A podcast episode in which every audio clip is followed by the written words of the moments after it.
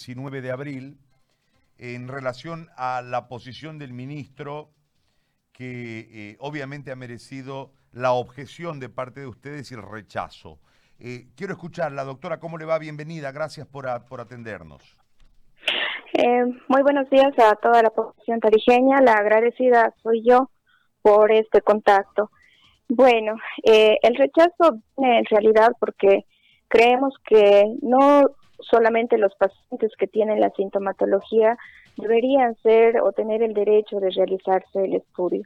Eh, hay bases eh, científicas, generalmente basadas en la epidemiología, que los test eh, rápidos han podido servir mucho para poder delimitar incluso áreas de contagio masivo y poder este, crear conductas o tomar decisiones epidemiológicas para un aislamiento social.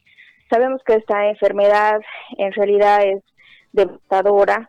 Actualmente no hay tampoco un tratamiento específico para la enfermedad porque es algo nuevo. Incluso los grandes científicos están eh, estudiando aún el mecanismo de de este virus sobre nuestro organismo.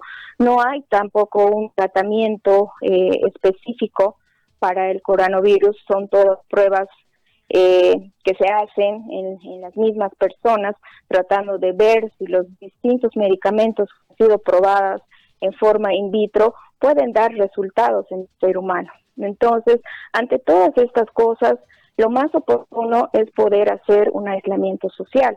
Y el aislamiento social, si ahora es, es voluntario, por lo cual nosotros los médicos agradecemos a toda la ciudadanía tarijeña porque eso está haciendo que realmente solo puedan llegar al hospital los pacientes críticos o los pacientes que requieran una internación. El resto de positivos están siendo monitorizados en sus domicilios o en lugares de aislamiento. Entonces, eh, haciendo esta pesquisa, se puede frenar mucho que varios enfermos puedan llegar a, un, a una hospitalización, ¿no? Eh, además de que, obviamente, si tú sabes de que eres positivo, harás con mucha conciencia tu aislamiento social. Primero pensando en los seres queridos que tienes cerca y después, obviamente, también pensando en el resto de, la comunidad. Ahora, eh, dentro de lo que ustedes plantean acá, eh, hablan de un atentado a la salud pública. ¿No? ¿En qué basan esta, esta situación, este marco? En que no se puede prohibir y no se puede tampoco este, sancionar por solicitar un estudio, ¿no? Entonces, eh, la medicina es algo muy dinámico y todo va eh, acompañado bajo un criterio clínico. Si el médico tiene el criterio clínico de poder solicitar la prueba, no puede ser sancionado. Muy bien. Doctora, le agradezco por este contacto muy amable. Gracias.